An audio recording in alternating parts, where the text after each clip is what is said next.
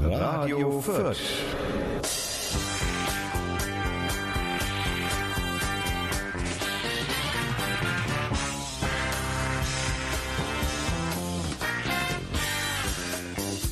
Normalerweise sage ich ja immer in das Intro irgendwas rein. Und zwar, das ist die Folge 111, eine Schnapszahl, sensationell. Ähm, heute ist ein Tag später als gestern, weil gestern war grüner Markt. Heute sitzt der Florian Söllner mir gegenüber und da freue ich mich total auf das Gespräch mit ihm. Dann haben wir heute jetzt den 16.04. Ich hoffe mal, dass ich das auch, äh, naja, heute will ich es nicht mehr, aber irgendwie so vor Ostern, um Ostern rum werde ich das wohl veröffentlichen, dass ihr über Ostern ein wenig was auf die Ohren haben könnt. Und ja, ähm, wir reden heute über den Flo erstmal in einem gröberen Rahmen und ich glaube, wir engen den dann ein bisschen ein. Aber wir werden sehen, wie es läuft.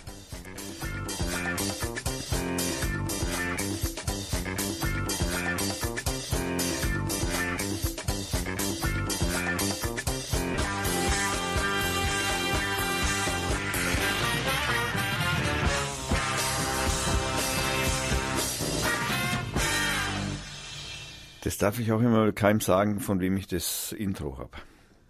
Nicht nach dem neuen Urheberrechtgesetz. Nein, das ist, naja, das ist ein, man könnte sagen, es ist ein Remix, aber der wäre natürlich dadurch auch nicht mehr.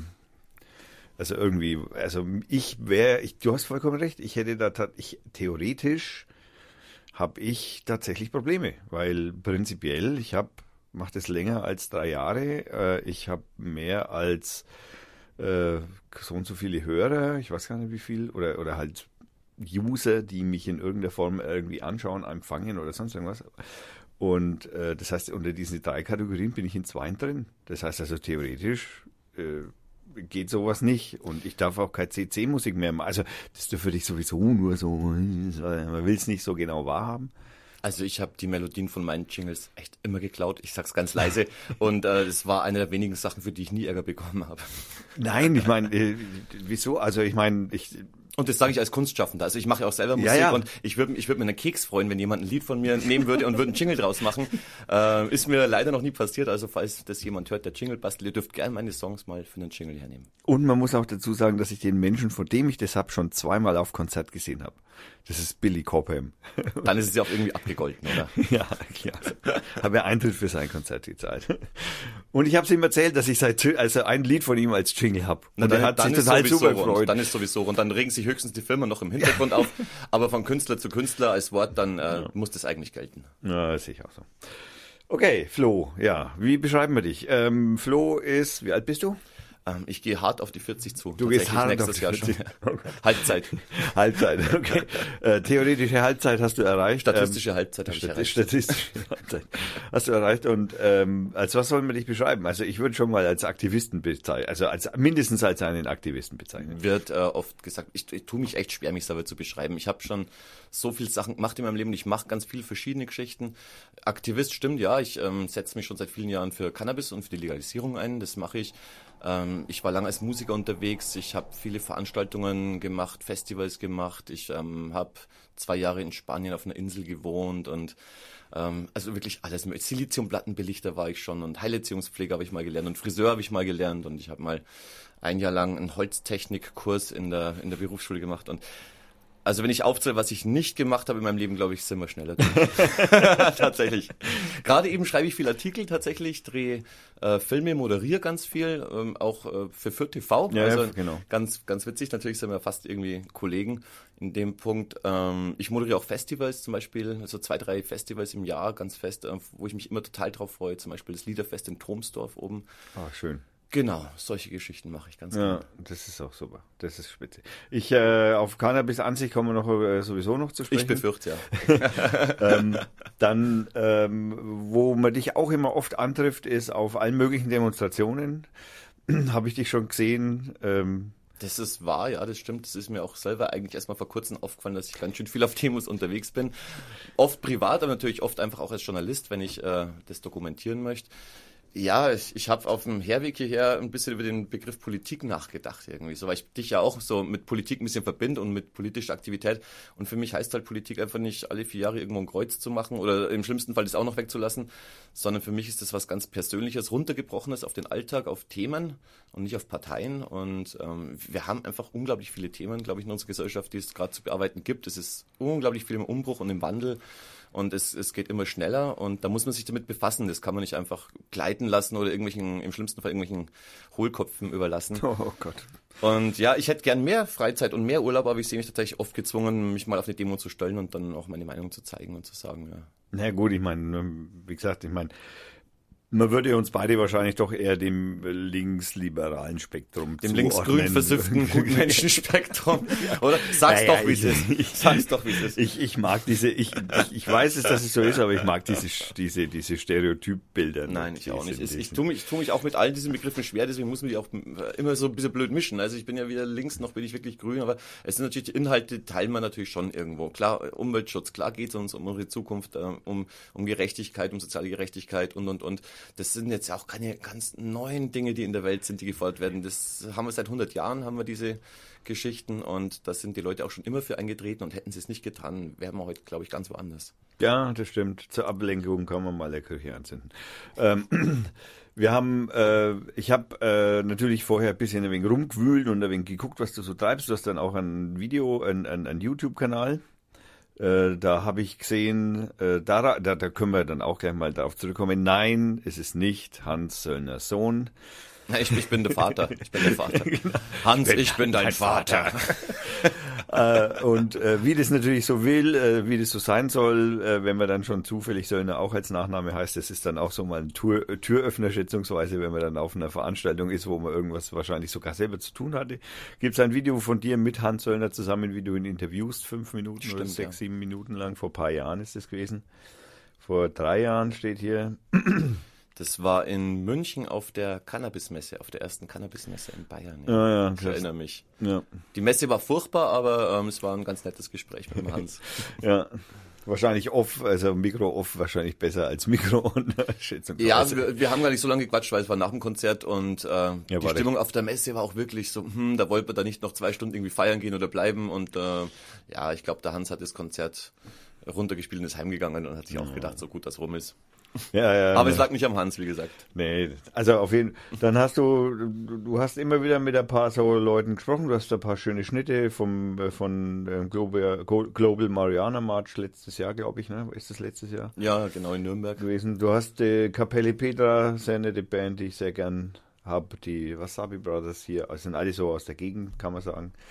Die sind nett und sind cool und Götz Wiedmann hast du auch interviewt. Das, das fand ich zum Beispiel auch, den mag ich total gern. Ja, Götz ist ein, langer, langer guter Freund, also ein guter Freund. Wir sehen uns natürlich viel zu selten, um gute Freunde zu sein, aber wir mögen uns total gern. Ja. Und ähm, ich schätze den Götz unglaublich hoch.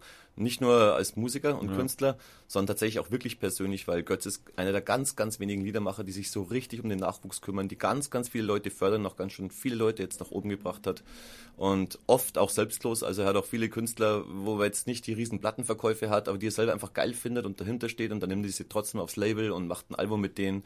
Und also auch an dieser Stelle mal Götz, wenn du das hörst, Big Up an dich. Das finde ich richtig fett. Es gibt eigentlich keinen zweiten, der sich so um den Nachwuchs kümmert, was deutschsprachige Liedermacherei angeht. Ja, das glaube ich kann man. Das kann und man abgesehen davon kann man mit Götz unglaublich geil feiern. Also das ist einfach. wir, wir haben uns mal auf La Gomera getroffen. Äh, da hat er ein Konzert am Strand gespielt. Das war so ein unglaublich toller Abend. Da waren tatsächlich irgendwie 200, 300 Deutsche Leute dann da. Also jeder Deutsche auf der Insel, glaube ich, kam zu diesem Götz Wittmann Konzert und wir, wir haben uns einen abgefeiert und bis früh in die Morgenstunden. Es war wunderschön. Und dann am Tag drauf musste ich ihn noch interviewen, was dann für mich total die Hölle war, weil meine, unsere Stimme war weg. Wir waren total versoffen. Es hatte irgendwie 40 Grad im Schatten und wir mussten dieses Interview durchziehen und haben eigentlich auf unser Steg gewartet, so vor dem Restaurant. Und es war eines der schlechtesten Interviews, die ich gemacht habe. Ich weiß gar nicht, ob es noch online ist.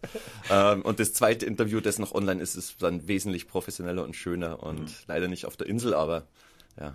Na gut, ich meine, ich glaube, in so einer Situation kann man da schon mal ein Auge zudrücken. Wobei das vielleicht sogar ja eher, das ist ja vielleicht sogar geschichtlich betrachtet, so im Nachhinein vielleicht ja doch fast irgendwann noch wichtiger als das gut gelungene Interview. Das Witzige an der Story war, zu der Zeit habe ich eben auf Fuerteventura gewohnt eigentlich und ich habe eben gehört, oh Gott spielt auf La Gomera, das ist die Nachbarinsel in Anführungszeichen, da kann man äh, rüberfliegen in einer halben Stunde. Und es war mein allererster Videoauftrag, wo ich quasi bezahlt äh, ein Interview machen sollte und habe tatsächlich den Flug nach Gomera bezahlt bekommen und dann ein Mietauto auf Gomera und das war also das war für mich so eine unglaubliche Welt, ja. Das war für mich wirklich so, boah, bin ich wichtig irgendwie. Ich, ich fliege da jetzt hin und dann feiere ich mit mit Götz Wittmann und, und interview ihn und so und wie gesagt, dafür war das Interview ganz schön grottig, aber das Erlebnis war großartig und ich denke gern an, an diese zwei Nächte zurück, die wir da durchgefeiert haben. Sehr schön. Äh, wie lange machst du das jetzt schon bei, bei Fürth TV? Aber bei Fürth TV bin ich relativ frisch. Ich müsste jetzt lügen, aber ich glaube, so seit einem Jahr oder eineinhalb Jahren mhm. ungefähr. Genau, da bin ich auch äh, ja, reingerutscht. Reingerutscht wie die Jungfrau zum Kind, wie man so schön sagt. du hast vorhin erzählt, du, du hast Familie jetzt? Ja, genau. Ähm, ich habe eine, eine Patchwork-Familie. Ich habe eine kleine Tochter, die lebt zu 50 Prozent bei mir und zu 50 Prozent bei der Mami. Die ist jetzt drei Jahre alt, das ist auch der Grund, warum ich wieder in Deutschland bin, sonst wäre ich wahrscheinlich immer noch auf der spanischen Insel und ähm, würde mein Popo in die Sonne halten. Genau, und äh, es ist wunderbar, also es ist total toll. Papa zu sein ist großartig und ich genieße das einfach. Ja, sehr schön. So, ähm, wie du ja vielleicht sicherlich mitbekommen hast, äh, hat die Partei Fürth äh, dieses Jahr in Fürth den Global Marihuana March angemeldet. Ich bin so stolz auf euch. Nein, es ist wirklich so. Ich bin total stolz auf euch, weil ich als Fürther muss seit äh, fast zehn Jahren über die Stadtgrenze nach Nürnberg, um Legalisierungsarbeit zu machen. Und äh, wir haben immer den GMM in Nürnberg organisiert und da kamen natürlich auch viele Fürther hin. Aber ich habe mir schon immer, immer gewünscht, dass in meiner schönen Kleeblattstadt endlich mal ein GMM stattfindet. Und es war eben, äh, ging einfach nie von der Mobilisierung her. Wäre es immer doof, wenn wir uns da auf verschiedene Städte aufgeteilt hätten.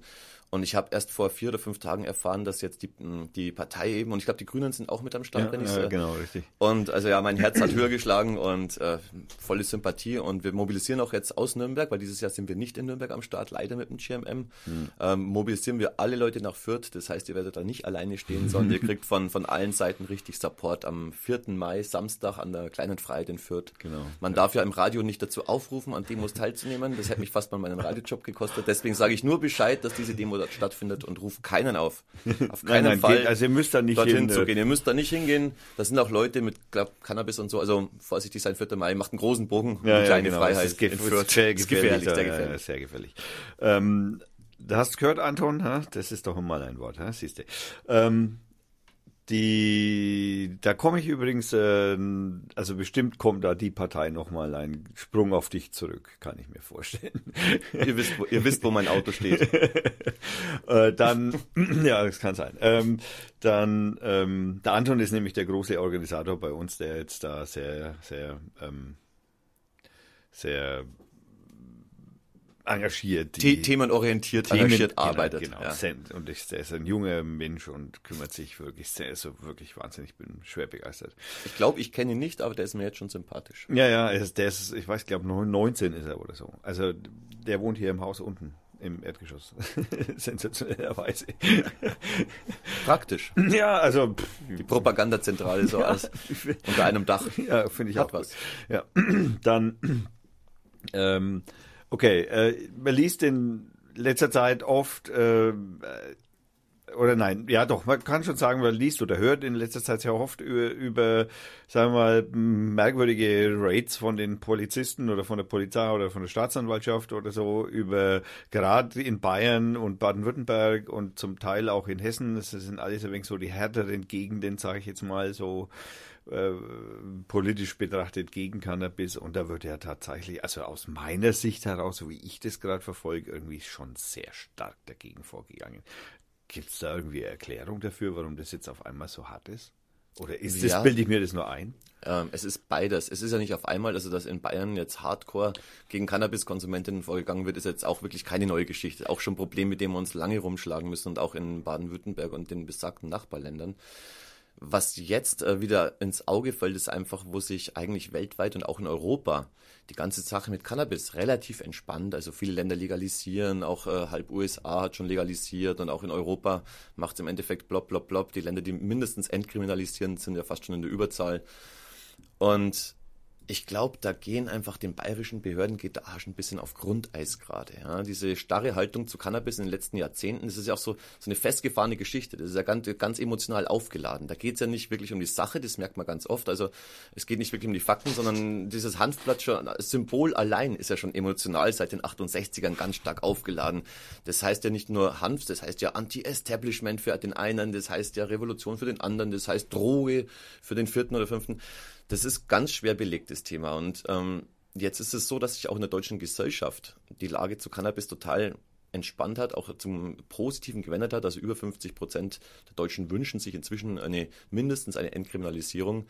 Und aber in der Politik tun sie sich einfach immer schwer nachzuziehen. Demokratie ist einfach manchmal ein bisschen langsam, das wissen wir. Wir haben halt einfach diese Institutionen und äh, wenn eine Partei vier Jahre an der Macht ist ähm, und die gegen Cannabis ist, dann dauert es halt immer mindestens vier Jahre, bis sich bei Gesetzesänderungen was tut, außer in so tollen Einzelfällen wie jetzt zum Beispiel der Ehe für alle.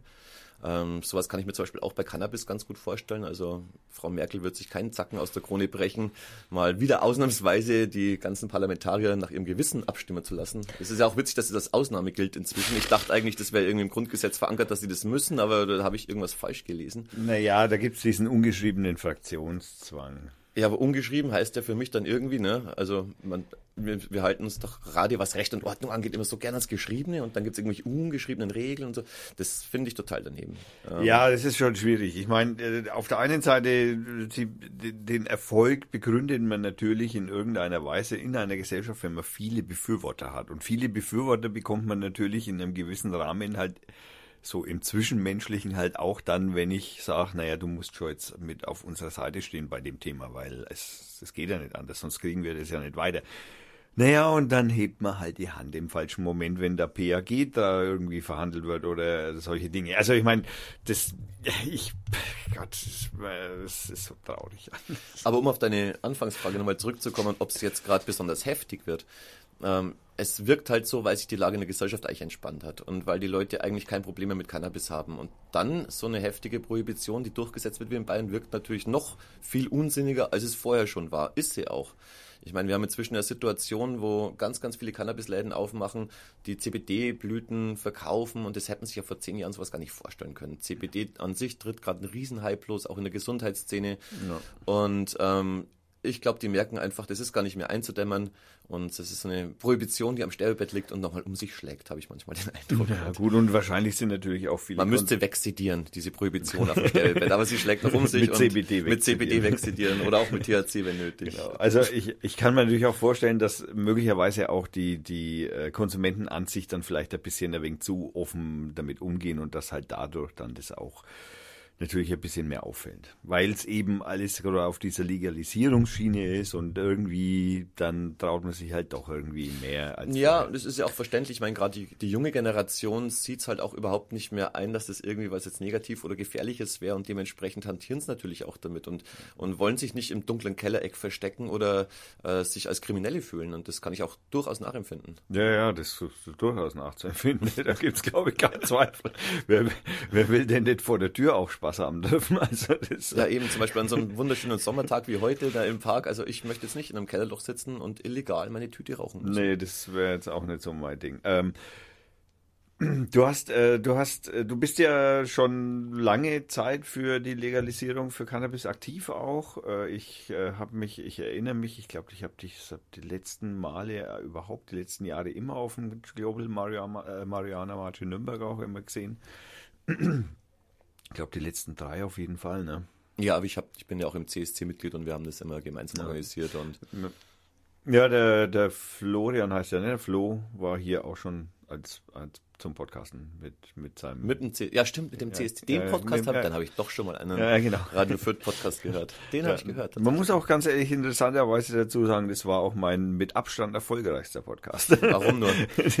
also die Downloadraten waren schon, also hui, hui, hui die haben ja, schon. Klar, das, das, Thema zieht auch, ich meine, ist ganz logisch, nicht umsonst ist inzwischen jede fünfte Doku von Arte oder aus dem ZDF oder von Quarks oder von. Also ich äh, auch im Übrigen. Auch in den öffentlich-rechtlichen ähm, ist das Thema auch wirklich beliebt und natürlich, die Leute Leute wollen drüber was wissen, die Leute haben keine Erfahrung damit, die Leute wollen Informationen haben und ähm, das spürt man auch. Es gibt sogar Harald Lesch hat sich sogar schon ja. dazu geäußert, ja. positiv dazu geäußert und hat schon gefragt, so warum ist das erlaubt und das nicht? Und ja, selbst, halt selbst quer oder ähm, also ja. in Sendungen, wo man es vor, wie gesagt, zehn Jahren sich gar nicht hätte vorstellen können mhm. oder auf Sendern, hat sich auch da der Wind inzwischen gedreht. Ja, und, und er wird sich weiter drehen. Und die, die, ja, natürlich. Ich, ich, das ist halt so wie mit so, Gesetze werden halt im Moment einfach von 60 bis 80-Jährigen gemacht. Und das ist halt einfach ein wenig so, hm, schwierig für die jüngeren Menschen. Aber man sieht ja, ne, Fridays for Future halte ich jetzt im Moment für wirklich äh, richtige We äh, für inzwischen für Bewegung beinahe schon und auch eine, die wirklich Saft hat. Und das sind ja wir sind uns klar, ne? das sind Humanisten, das sind Umweltschützer, das sind, das sind im größten Teil linksorientierte Menschen. Ich finde es großartig. Ich finde es wirklich großartig, was da gerade äh, passiert, dass sich auch die jungen Leute wirklich für Themen wieder auf die Straße stellen. Es ja. war auch jetzt bei diesem Urheberparagraph-Gesetz die Sache. Ich war so positiv überrascht. Mitten in Fürth, Fürth war da wirklich nicht bekannt dafür, dass junge Leute demonstrieren gehen. Ja. Und äh, auch dieses Parents for Future, das jetzt seit zwei Wochen in Fürth läuft. Ich war da beim ersten Mal, da standen 30 Leute. Super Sache. Beim zweiten Mal waren da jetzt 1000 Menschen. Also ich, ich habe gedacht, was ist denn jetzt kaputt? Und ich, ich möchte nicht wissen, was nächsten Freitag da los ist. Und ich bin natürlich auch jedes Mal wieder mit am Start und freue mich. Es sind ja immer so Wellen. Also du bist ja auch schon jetzt ein bisschen älteres Semester, du weißt es bestimmt. Ich weiß mhm. noch, wie vor fünf, sechs, sieben Jahren ungefähr waren es die 99%, We are 99%. Ja, Occupy. Großartig, Occupy, genau. Mhm. Wo ganz viele verschiedene Aktionen von ganz vielen verschiedenen Richtungen sich auch vernetzt haben und so. Und ich habe das Gefühl, jetzt fängt wieder so eine Welle an und wir brauchen auch diese Wellen immer wieder, die sind ganz, ganz wichtig und die müssen getragen werden. Ja, das sind wir wieder bei dem Thema Politik, runterbrechen auf den Einzelnen. Einfach mitmachen, sich engagieren im Alltag, das ähm, tut nicht weh, im Gegenteil, bringt eigentlich meistens eher was und im Idealfall kann es auch noch Spaß machen. Das beweisen ja auch viele Projekte. Hey, auf jeden Fall. Also um Gottes Willen, das wäre ja also wenn man denn sieht, dass dann ein Verbesserungspotenzial an der, an der, am Straßenrand liegt, wäre es ja echt blöd, sich nicht hinauszustellen an den Straßenrand. Das ist, das, ich meine, Gott. Ja, es gibt dann, es gibt dann schon noch so Gruppierungen, die pinkeln auch noch dann drauf in den Straßenrand. Ja. Also, solche, solche Menschen gibt's ja leider auch. Aber nee, ganz klar, also für mich ist es einfach auch eine Art von Lebensgefühl. Das ist Teilhabe. Ich möchte auch mit meinen Mitmenschen agieren, so spießig das jetzt vielleicht klingt, aber ich ja. wohne in der Stadt mit, weiß nicht, wie viel haben wir, über 100.000 Nachbarn habe ich hier ja. und mit denen muss man auskommen und das sind große, kleine, dicke, dünne, schwarze, gelbe, ja. schwule, Heteros und das ist gut so. Und Arschlöcher. Und, also. und Arschlöcher auch, freilich und, und irgendwelche rechtsradikalen Vollidioten, auch die, auch mit denen muss man irgendwie umgehen und leben und ja, ist halt so, die gibt's. Man kann es nicht rausschmeißen, es ändert nichts dann. Man kann es versuchen. Aber gut, aber ja, man merkt ja, das ändert nichts dann. Das ist ja, ist ja. ja immer egal, welche Bevölkerungsgruppe sich man da aussucht. Die backen ja gleich wieder eine Opferrolle. Ja, okay. Ähm, ähm, ich habe, äh, du hast vor einiger Zeit, ich kann es jetzt nicht ganz genau datieren, vor einiger Zeit hattest du einen Aufruf auf Facebook, weil da ist irgendwas passiert. Willst du da mal drüber sprechen? Ähm, also falls du meinst, dass ich eine Hausdurchsuchung hatte, kann ich bloß bedingt drüber sprechen, tatsächlich, weil es im Moment ein laufendes Verfahren, Verfahren ist, ist. Genau. Also ich kann das grob umreißen, weil es ja auch eh schon was das in der Presse stand. Und ähm, ja, ich hatte überraschenderweise Besuch von einem äh, Sondereinsatzkommando, einem Unterstützungskommando der Polizei. Ähm, ein USK, da muss man gar nicht. Ein USK-Unterstützungskommando, ja. genau. Das sind die mit dem schönen Drachen hinten auf den Bussen immer drauf. Die jungen Aktiven.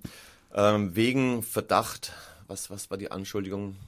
Ich glaube, Besitz von Cannabis oder Besitz und Anbau von Cannabis. Ähm, genau, ich war sehr, sehr überrascht. Ich baue zu Hause kein Cannabis an. Ich bin, ich bin Cannabis-Schmerzpatient. Ähm, ich bekomme einen Cannabis vom Arzt verschrieben und in der Apotheke. Ja, aber wie gesagt, ich kann leider darüber nicht so viel erzählen. Ich habe jetzt am 9. meine Verhandlung und äh, danach, wenn du mich nochmal einlädst im Podcast, kann ich gerne erzählen, was dabei rausgekommen ist. Ja, aber ansonsten würde ich mich da gerade leider strafbar machen. Ich habe auch nicht, ähm, ja, das ist eine richtig dicke Akte und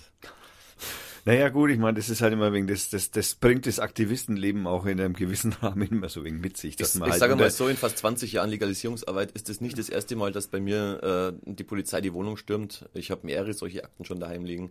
Ich bin sonst ein total friedliebender Mensch und ähm, habe aber oft wegen Cannabis einfach Probleme gehabt, weil ich früher einfach illegaler Schmerzpatient war. Es, war, es gibt erst seit zwei Jahren die Möglichkeit, mhm. sich in Deutschland Cannabis legal aus der Apotheke zu holen und vorher mussten alle Cannabis-Patienten sich das illegal besorgen, auch ich. Und dann kommt man natürlich auch mit dem Gesetz Interessenkonflikt. Und eine dumme Mischung ist dann natürlich, wenn man auch noch Aktivist ist Ja. und seine Fresse ständig in die Öffentlichkeit hält und, und Demos und Videos hochlädt. Und ich habe auch schon natürlich sehr progressive Videos hochgeladen. Also ich habe eine Zeit lang exzessiv TV moderiert. Äh, Das ist eine sehr, sehr progressive Kiffersendung gewesen, wo wir ach so richtig Quatsch gemacht haben, so Bongs aus Ananas basteln und, und die dicksten Pfeifen rauchen. Und das kam natürlich auch überhaupt nicht gut an bei einigen Leuten. Und dann passiert es natürlich auch, dass man manchmal die heftige Macht der Exekutive zu spüren kriegt. Es ist super unangenehm, also es ist auch traumatisierend, das ist, äh, wird unterschätzt. Ich, ich erzähle das jetzt immer mit dem Lachen und so, aber ähm, das ist nicht zu unterschätzen, wenn einem äh, sechs bewaffnete Leute die Wohnung stürmen und zum Glück war meine kleine Tochter nicht da. Ich glaube, wenn meine kleine dreijährige Tochter da gewesen wäre, dann wären, wären da ganz hässliche Szenen entstanden. Dann wäre ich auch wahrscheinlich nicht so cool geblieben, wie es war und ähm, zum Glück war es nicht so, aber das zeigt mir halt schon, dass man sich dann in seiner eigenen Wohnung aufgrund von, ja, für mich so unwichtigen Geschichten wie Cannabis als steuerzahlender normaler Bürger, der sonst nie was macht, halt einfach nicht mehr so sicher fühlen kann. Und das ist schon irgendwie dramatisch und das sind die Blüten der Prohibition. Deswegen mache ich ja auch seit 20 Jahren oder versuche ich da dagegen was zu machen. Ja, man kann vielleicht sogar attestieren erfolgreich. Also in einem gewissen Rahmen. Also, Hand in Hand mit tausenden von anderen Leuten genau. haben wir inzwischen viel erreicht, aber das hat natürlich mit Einzelpersonen wenig zu tun. ja, ja, natürlich. Aber diese Einzelpersonen, die halt immer eher, wie du vorhin schon gesagt hast, ne, das Gesicht in die Kamera halten oder so, oder mal sich da mal irgendwie aktiv auf Demos zeigen und vielleicht sogar die Demo anmelden und ne, also wirklich, sagen wir, Aktivistenleben führt, dann bist du halt unter besonderer Beobachtung. Da kannst, und vor allem, wenn es dann immer wegen, sagen wir mal, sehr progressive Themen sind und ich sage mal, Cannabis ist auf jeden Fall aus der Sicht bayerischer Staatsanwälte auf jeden Fall ein progressives Thema. Natürlich, und es, es reicht, es reicht immer, wenn es einen stört. Das ist ja das. Das kann ja sein, dass das 100 Staatsanwälten total scheißegal ist. ist. Aber es reicht, wenn ein Arschloch da sitzt und äh, dir dann diese Anzeige rausschreibt. Und ja, aber wie gesagt, ich denke, der Wind oder ich fühle, der Wind dreht sich und in ein paar Jahren muss ich mir da keine Gedanken, ich ich muss mir gerade eh keine mehr machen, aber auch die anderen Menschen nicht. Und vor allem, wenn meine Kinder mal groß sind, müssen die sich keine Gedanken mehr machen, wegen so einem Quatsch verfolgt zu werden. Ja, ja, das ist Wahnsinn. Also, Da haben wir wirklich andere Probleme einfach gerade. ja, also ich muss auch ehrlich gestehen, ich bin jetzt nicht so der super Raucher oder so, aber es, es ist einfach. Aber ich muss auch inzwischen sagen, so, diese Sinnlosigkeit der Prohibition, ich, ich mag schon immer gar nicht mehr, mehr drüber reden. So, ich bin inzwischen mehr so auch in der Patientenhilfe, wo ich Leuten irgendwie rechtlich helfe, ihre Anträge zu stellen oder einen guten Arzt zu finden oder so. Weil wir haben das alles schon so oft gesagt. Ne? Die ganzen Legalisierer haben eigentlich schon so oft, wie harmlos das ist, ähm, wie gut es für uns wäre, etc. etc. Haben wir schon durch eigentlich. Das haben wir eigentlich schon so oft durchgekaut. Äh, natürlich braucht es anscheinend immer wieder, aber Ja, es Man- muss immer ja. wieder und immer wieder. und immer wieder, ja. bis es rum ist. Ich weiß. Manchmal fällt es mir einfach schwer, weil für mich ist es selbstverständlich geworden. Das ist so, wie wenn man sagen würde, ja, dein Butterbrot ist jetzt schlecht irgendwie, dann würde ich genauso verdattert dastehen, wie wenn ich sage, dein Cannabis ist schlecht. Ja. Du hast, noch ein, du hast noch einen Kanal auf YouTube, ne? Habe ich das oder habe ich das falsch gesehen? Nur Auf YouTube, glaube ich, habe ich nur einen Kanal, den Flo Söllner Kanal eben. Ich glaube, es geistert noch ein alter Rauschzeichen-Kanal rum von meiner alten Liedermacher. Okay. Combo, aber da sind auch nur, glaube ich, ein paar Songs drauf oder so. Dann habe ich das, dann habe ich das äh, irgendwie. Dann habe ich letztens ein Video gesehen, wo du über Lampen sprichst. Kann das sein? Ja. Also ich betreue auch einige Kanäle. Also das mache ich aber für andere Leute und ähm, Da brauche ich natürlich die Gruppen. Links, ne? Da müssen Ja. wir, das müssen wir verlinken auf der Webseite. Ja, gerne. Ja, Ja, Schicke die gerne rum. Genau, äh, Lampen, Pflanzenbeleuchtung habe ich gerade zwei Videos gedreht für professionelle LED. Ja, das habe ich nämlich, das habe ich nämlich auf Facebook habe ich das den Link gesehen, genau. Genau. So war das. Da verbindet sich ja wieder alles. Ich meine, ich moderiere gern und ich habe eben gern auch mit Pflanzenbeleuchtung zu tun. Und dann macht man halt auch mal ein Video. Ne? Klar, logisch. Für was ist denn YouTube auch da? Also wenn es jetzt nicht unbedingt Schminkstipps sind. naja, Gott. Ich will, Gott, alle, die Schminkstipps machen, macht Schminkstipps macht weiter, macht weiter. So viel Sand Milliarden Klicks ab Ja. an dieser Stelle. Bibi und alle, wir lieben euch. Ihr Gebt seid, ihr seid total geil, gebt Ja, Gas. gib Gas. Bleibt, bleibt am Ball. Dafür ist YouTube auch da. Katzenvideos und Schminktipps. Ähm, deswegen Podcast ich wahrscheinlich. Nein, das war. Ich habe auch einen YouTube-Kanal, also insofern. Ja, man muss tatsächlich sagen, auch YouTube ist, ist eine, eine Plattform, die nicht äh, einfach eine Gemeinschaftsplattform ist, sondern es ist eine Firma. Das heißt, die können einfach auch zensieren, wie sie wollen. Das machen es auch. Machen's auch. Wir haben das vor zwei Jahren äh, ganz stark in der Cannabis-Szene gemerkt. Da wurden ganz, ganz viele Kanäle, wo es um Cannabis ging, einfach von YouTube platt gemacht. Unter anderem auch Exzessiv TV, für die ich eben früher moderiert habe. Wir hatten, ich weiß gar nicht, über 500 Filme online auf YouTube und das ist äh, wirtschaftlicher Halb ja Totalschaden. Totalschaden, Halb ja. Totalschaden, auch ein schönes Wort.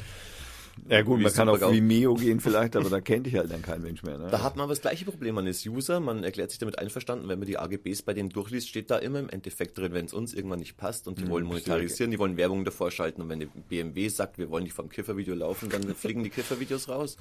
So einfach funktioniert es da. Und deswegen bin ich gerade ein Freund, auch so wie du es machst, äh, selber einfach auf dem Surfer sein Zeug hochzuladen.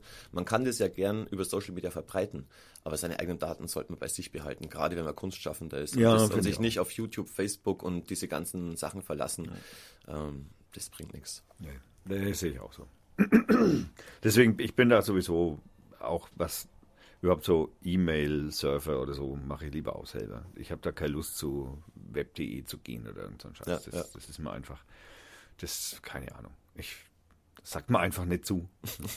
Und ich meine, das ist ja Fühlt heute- sich nicht an. Fühlt Nein, sich einfach ja, nicht an. Das, ja, das ist einfach so. Ich meine, okay, Facebook ist halt so ein Bereich, wo ich halt schon äh, doch eine relativ große Community auch habe inzwischen und so. Äh, und äh, ich gebe schon zu, jetzt im Nachhinein darauf zu verzichten irgendwie. Ich habe dann schon gesagt, ich gehe jetzt aus Facebook raus, ich habe keinen Bock mehr. Ich habe es ja schon zweimal gemacht. das ist wie Rauchen Ja, aufhören. genau. Das ist wie Rauchen aufhören. Man kann schon, äh, man kann super einfach aufhören, aber man hat drei Tage später wieder neu ja, genau. Also ich, ich, äh, ich komme immer, ich, ich bin immer wieder da. Also ich, es ist einfach. Ja, wie gesagt, Nutzen finde ich ja gar nicht so das große Problem, aber sich drauf verlassen sollten wir eben nicht. Also ganz viele laden ja zum Beispiel ihre Videos nur auf, nur auf Facebook hoch. Ja, und im Idealfall crasht zu Hause mal der Surfer oder der Rechner ab, dann ist das Zeug weg und äh, Facebook macht dann damit, was es will. Und das wäre schade. Und die machen was damit, Und die was machen damit, was sie wollen. Und das wäre doch schade um den ganzen Content, den so viele Kleine produzieren. Genau, sicher auch so. Ähm, so sehen eigentlich das, glaube ich, fast. Also die meisten, die ich kenne und die sowas machen, YouTube-Kanal oder, oder halt ein Videokanal in irgendeiner Form, die machen das nicht nur über YouTube oder Facebook, sondern die schauen auch zu, dass das auf ihrer eigenen Plattform auch da ist, weil klar, ich meine heutzutage, also ich meine, das ist ja auch keine Hexerei mehr, das muss man auch sagen. Wenn das selbst Leute wie wir können, ja, Ja, dann, können eben. das die Jungen, dann können das die Jungen schon dreimal. Naja gut, das, ich habe letztens äh, Studie gehört äh, über, über die Benutzung von äh, neuer Technik von jungen Menschen, also 20-Jährigen minus, also alles unter 20-Jährigen.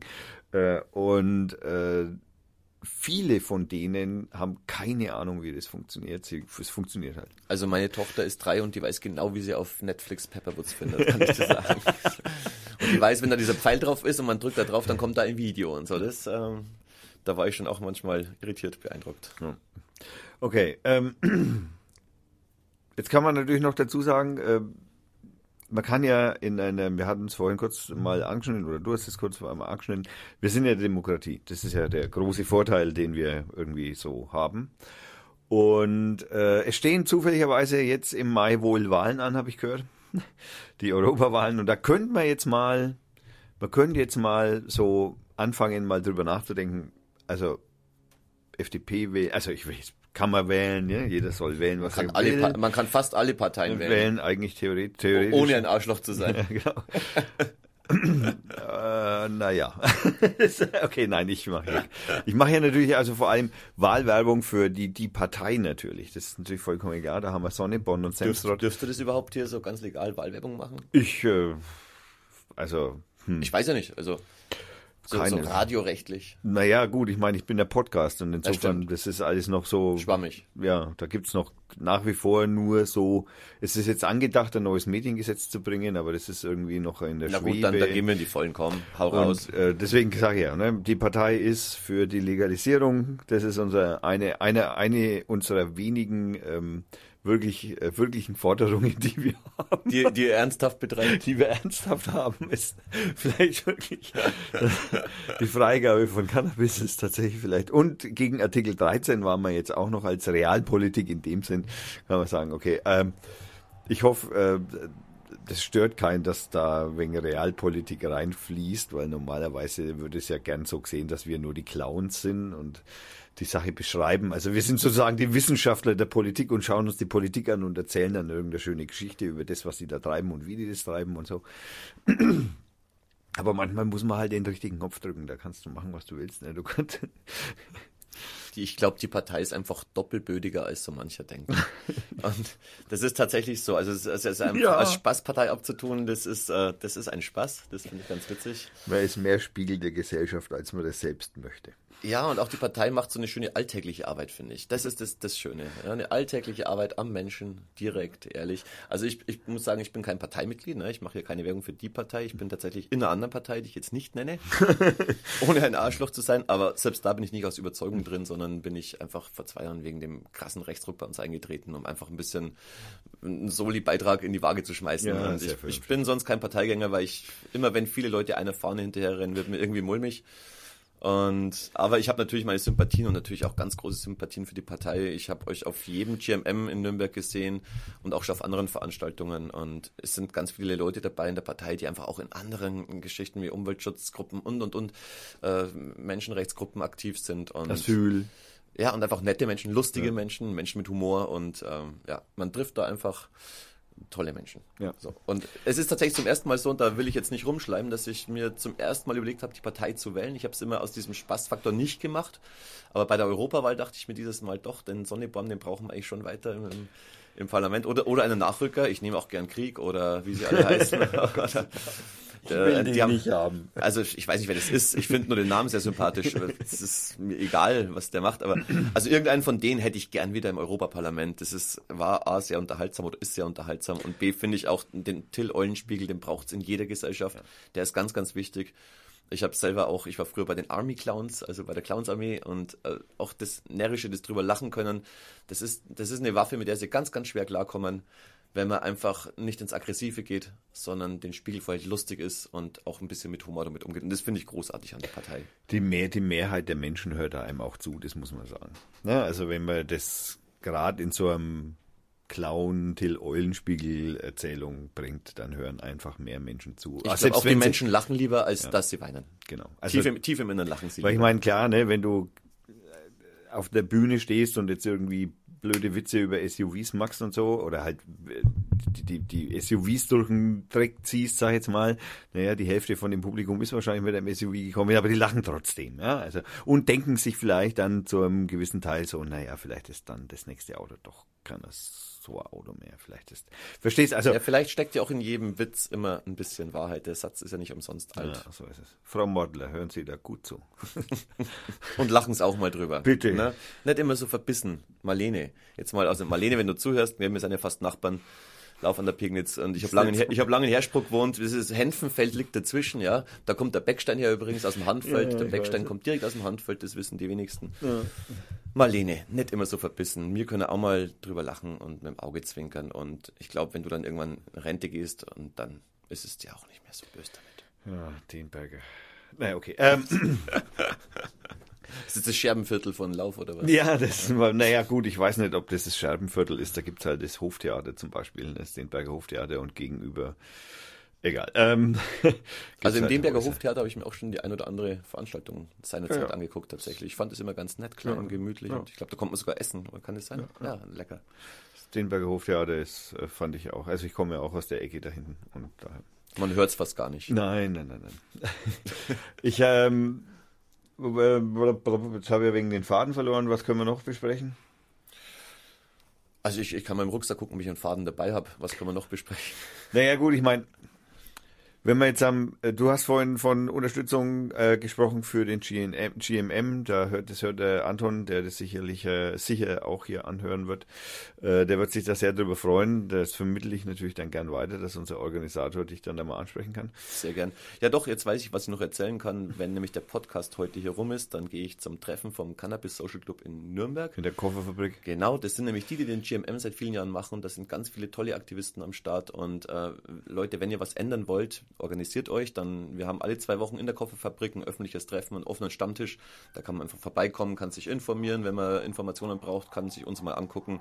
Und wir machen auch mehr als nur einmal eine Demonstration im Jahr. Und äh, wir sind ein lustiger Haufen. Und kommt vorbei, werdet aktiv. Aber da ist, da, da ist heute, ist da heute offener Stammtisch? Heute ist offener Stammtisch. Heute ja. ist offener Stammtisch. Der offene Stammtisch ist immer in der Kofferfabrik. Wenn wir unsere geschlossenen Treffen machen, dann sind wir im Z-Bau. Ah, Und das wechselt sich immer im Zwei-Wochen-Rhythmus quasi ab. Verstehe. Äh, okay, das äh, wäre natürlich ein schöner Veranstaltungstipp, wenn der nicht zufällig in zwei Stunden wäre. Und in zwei Wochen wieder.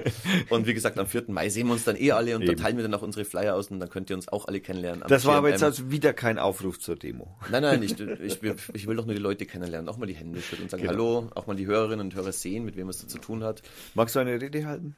Mm, am GMM? Hm. Äh, wenn die Partei auf mich zukommt, dann stehe ich natürlich zur Verfügung, um es mal mit Parteiworten auszudrücken. Ich bin noch nicht angefragt worden und jetzt nicht geplant. Aufdrängen tue ich mich nie, weil ich bei sowas immer relativ viel Anfragen habe, aber da ich eh da bin und wenn jemand gescheit daherreden muss, tue ich es manchmal ganz gern. Ja, da kann man bestimmt mal. Ich kann mir vorstellen, dass man da was machen kann. Ähm, ich habe mir so viel Nazi-Demo, äh, Demos, sage ich schon, Nazi-Dokumentationen in meinem Leben angeguckt, dass ich das Agieren inzwischen richtig drauf habe. ich habe mir da viel von Goebbels abgeguckt. Ich wollte gerade sagen. ja, da kann man schon mal hinschauen, wenn man sowas machen will. Das stimmt. Es ist, es ist aber, es ist irgendwie so, es ist so beängstigend auf der einen Seite. Ne? Absolut. Ne? Ich, ich sagte, ich lache drüber, aber nur mit einem ja, lachenden. Auge. Das ist wirklich beängstigend. Also vor allem, wenn man sowas, ich weiß nicht, in so einem, der ein oder andere hat bestimmt einmal in so Germanistikunterrichten oder so, oder bei, bei Linguisten oder so kommen solche Beispiele von Goebbels immer ganz gern vor und werden dann zerlegt auf einzelne Teile und ähm, mit welchem Habitus das gesprochen werden muss und so. Also das ist schon interessant, sage ich jetzt mal. Weißt du, was wir gar nicht gesprochen haben?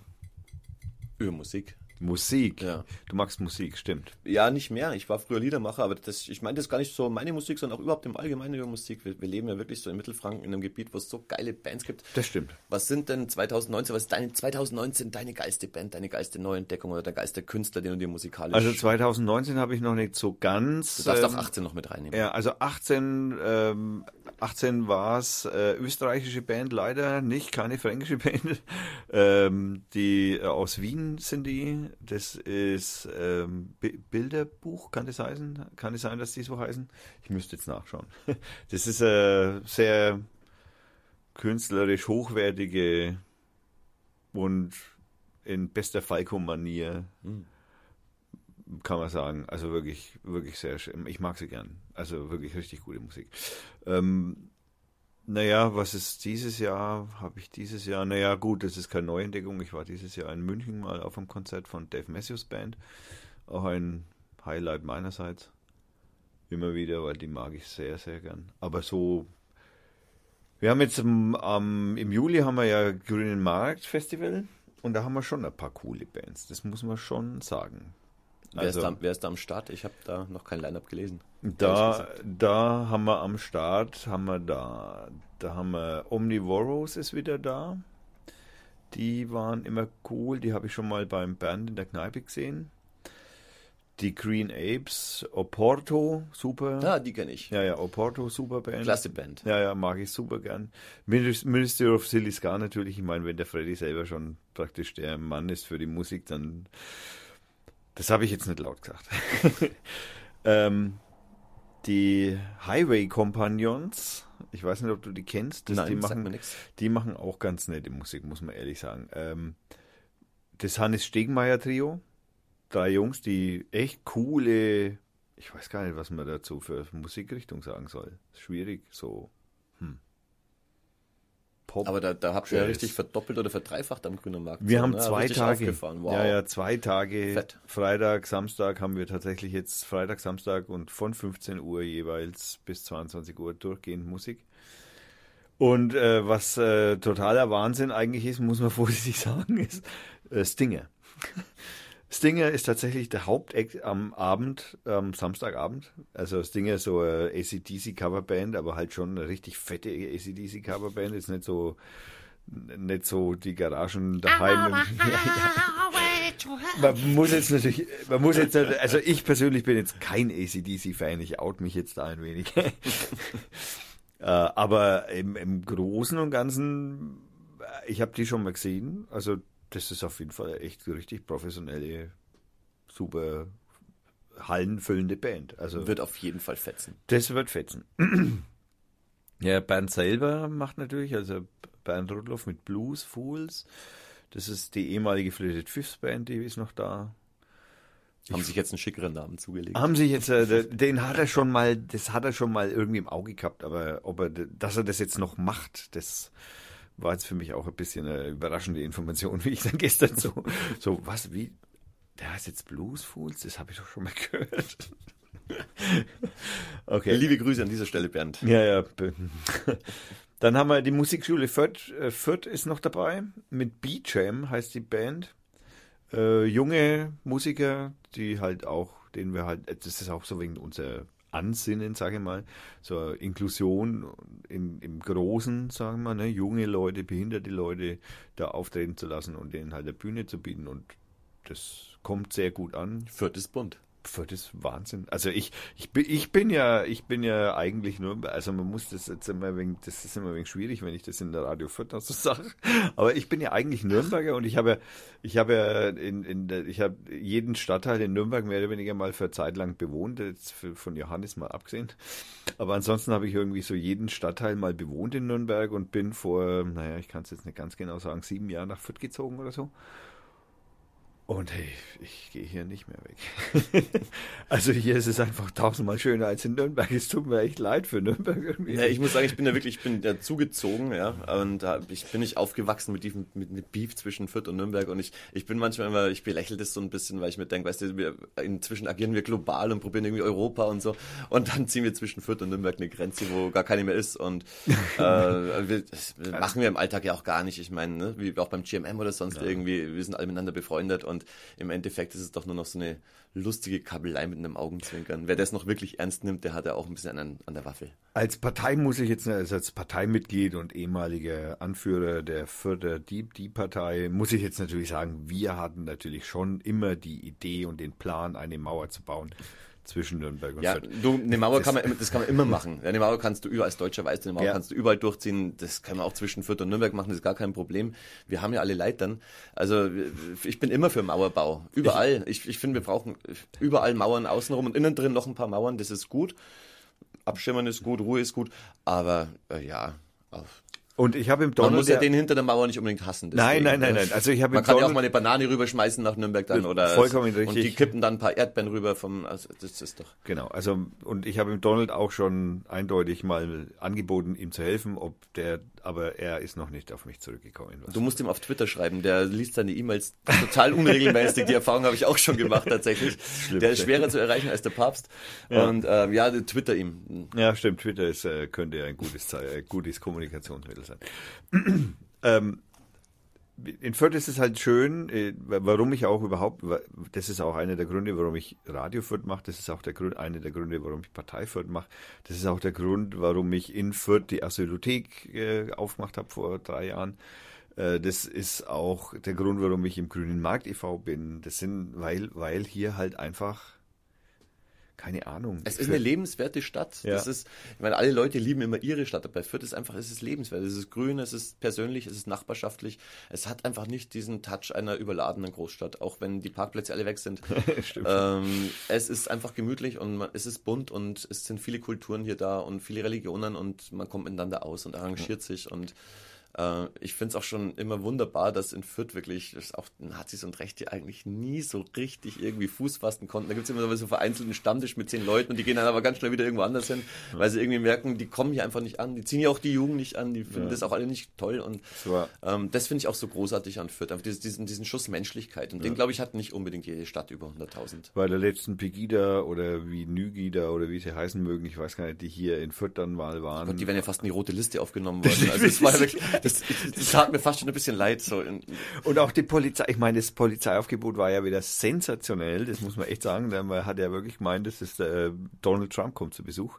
ja, man weiß, gut, die, Oder- die, die wussten natürlich die letzten äh, fünf, sechs Jahre die massiven Ausschreitungen in Fürth. Ja, da, Ja, ja, wollten, aber- da wollten die präventiv natürlich einfach Stärke zeigen. Das verstehe ich. Ja, und das das, verstehe ich. Und ich habe ja an der Demo, an der letzten Demo habe ich ja schon, die, die, die habe ich nur so ganz am Rand mitbekommen, im wahrsten Sinne des Wortes, sogar bildlich gesprochen, denn wir sind tatsächlich am Wendeplatz, am Rathaus. Äh, Josie und ich sind über die Straße, wollten in die Gustavstraße, eigentlich, wir wollten eigentlich zum Bernd runter, weil wir eben irgendwie Stammtisch hatten oder so, ich weiß jetzt gar nicht mehr genau, was war. Wir waren schon wegen spät dran und dann war alles abgesperrt. Und dann hat die Polizistin uns angeschaut und so und habe ich gesagt, ich, wir wollen jetzt an die Gustavstraße und dann hat die uns direkt an der Bühne von den Rechten vorbeilaufen lassen. also an der Bühne. Also das muss man auch ein bisschen In unter also Anführungszeichen. Anführungsstriche setzen, weil äh, und dann hat eine Dame gesprochen, ich habe es nicht wirklich gehört, weil ich wollte es auch nicht hören und es waren 20, 25 Mann rumgestanden und ich habe mir so gedacht, ach jetzt echt deswegen. Es tut mir. Oh Gott, es ist Ja, ja, schon. und wie gesagt, also bei der Kriminalitätsstatistik in Fürth muss man schon einfach präventiv, also da muss man auch mal auf einen kleinen Ja, Kiffer ja. mit dem USK losgehen oder eben die ganze Stadt absperren. Weil sonst das Wenn- passiert ja nichts. Wenn 20 Vollidioten irgendwie, die brauchen auch einen Job. Die müssen ihre Stunden durchkriegen und ich habe da Verständnis dafür. Ich zahle auch gerne meine Steuern für, dann weiß ich, die sind äh, in Brot und Lohn, die haben ja auch Familien alle, müssen ihr Geld verdienen. Nee, alles gut, alles gut. Beim nächsten Mal gern doppelt so viele. Äh, man weiß ja, was passiert, wenn man die irgendwie drei Tage untätig in so einem Ausbildungslager abhängen lässt. Ja, da besaufen die sich und ballern rum und keine Ahnung, machen Blödsinn. Ja, Von daher äh, immer schön Einsätze fahren. Ja. Ja, und dann sind Nur sie ein auch geschmierter Motor läuft. Dann sind sie auch ein wenig abgelenkt und kommen nicht in irgendwelche rechten Vereinigungen, für die sie dann irgendwie im Untergrund dann noch tätig sind. twittern und nicht so viel rum und gründen nicht irgendwelche blöden WhatsApp-Gruppen und äh, planen den dritten Weltkrieg. genau, die Übernahme. Gott, wir lachen jetzt noch drüber, hoffentlich bleibt es so. Ähm, Musik. Musik. Was ist deine Band so? Also, meine Band ist schwierig, aber meine Neuentdeckung kann ich dir sagen. Ich bin seit äh, letzten Sommer tatsächlich neuer Kraftclub-Fan. Kraftclub ist super. Ja, Kraftclub. Ich habe mir vorhin nie von denen was angehört. Ich weiß nicht, ob mir der Name mich irgendwie abgeschreckt hat. Irgendwie Ja. so. Ich dachte mir, das wäre so, so was wie Autobahn aus den 70ern, irgendwie so Gewummere. Und dann war ich dieses Jahr in äh, wo, wo Chemnitz war es, Chemnitz, ne? Wo das große Anti-Nazi-Konzert war hier mit mit allen Stars. Und, ja, ja, genau. Und da war die- Kraftclub dabei. Genau, da habe ich die zum ersten Mal live gesehen und die haben mich einfach so weggeballert. Ja, also alle anderen haben behauptet, an dem Abend war das Highlight irgendwie das Campino mit den Ärzten auf der Bühne stand, aber forget it, no way. Es war einfach Kraftclub und ich fand die so toll und, und ehrlich und direkt und so. Und dann habe ich mich später ein bisschen reingehört und die haben einfach großartige Texte Ja. und gehen schön nach vorne und seitdem läuft in meinem Auto gerade immer Kraftclub. Ja, super. Gefällt mir auch gut. Ansonsten habe ich natürlich viel Liedermacher-Kram zu Hause. Das ist einfach auch so ein bisschen mein Steckenpferd. Ich mag's. Ich mag, äh, dass ich es verstehe, wenn jemand ein Lied singt. Ich mag den Text verstehen.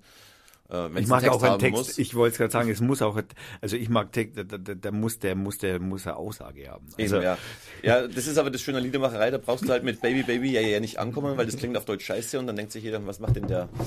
Und das hat ja auch eine unglaublich alte Kultur, das geht ja rein bis in die Volksmusik, bis, äh, bis ins Mittelalter, dass Leute ihre Welt äh, in deutscher Sprache mit irgendeiner Klampfe oder irgendeiner Tröte besungen haben und ich habe mich da schon vor 25 Jahren so reingefuchst und dann wie gesagt, selber Musik gemacht. Und das ist so ein bisschen meine Welt, die Liedermacherei und ja. Willst du eigentlich noch einmal Musik machen? Oder hast du das im Moment einfach nur, ist es jetzt eine Pause, Welle? Ja, keine Ahnung. Ja, ich, ich weiß es gerade ehrlich gesagt. Ähm, Im Moment ist es so, dass ich einfach durch, durch den ganzen Kapitalismus gezwungen bin, zu gucken, wo das Brot reinkommt. So. Ähm, ich habe es überhaupt nicht dicke gerade und es stapeln sich gelbe Briefe und ich muss meine Tochter durchkriegen und da ist einfach wenig Zeit für das Musische, ganz ehrlich. Ich komme nicht zum Liederschreiben oder kann mal irgendwie zwei Tage auf einer Hütte hocken und mir tolle Texte einfallen lassen. Und es geht jetzt schon ein paar Jährchen so und ich vermisse das ja in meinem Leben. Ich schnapp mir halt privat natürlich schon öfters die Klampfe, weil es auch irgendwie meine Psychotherapie ist zu spielen. Ja, klar. Logisch. Aber ich würde mich freuen, wenn es irgendwann mal wieder ein bisschen ruhiger bei mir zugeht und ich dann vielleicht wieder ein Bühnenprogramm machen kann, neues oder mal ein neues Album machen kann. Und äh, ich hätte auf jeden Fall Lust drauf. Ja. Okay, nun denn. Dann strapazieren wir das heute über. 50 Minuten haben wir schon. Ich muss jetzt auch dann zum ne? CSC Stammtisch, da können auch alle hinkommen immer. Cannabis Social Club Wann geht ihr ist los? schon Um 19 Uhr? Um 19 Uhr, aber ich, ich kann da auch ein bisschen später kommen, so schlimm ist es nicht. Ja, ja, das Ähm, passt schon. Nee, 19 Uhr ist ja gute Zeit. Wir haben Human. 10 vor. Kofferfabrik ist drei, äh, 800 Das ist Meter ein von Katzenwurf von hier. hier. Eben, kannst hinspucken. ähm, und Kofferfabrik fand und findet hier ja immer auch wieder gern Erwähnung. Absolut, das ist äh, eine der ganz, ganz wenigen Oasen, wo es einfach noch Subkultur gibt und die gibt es Ja. zum Glück in Fürth und äh, ich bin den Menschen, die das machen, so unglaublich dankbar auch, weil äh, Na, bei den, bei den jungen Leuten in Fürth ist die Kofferfabrik nicht sehr begehrt. Das, da sitzen dann eher so die Alten, habe ich gehört.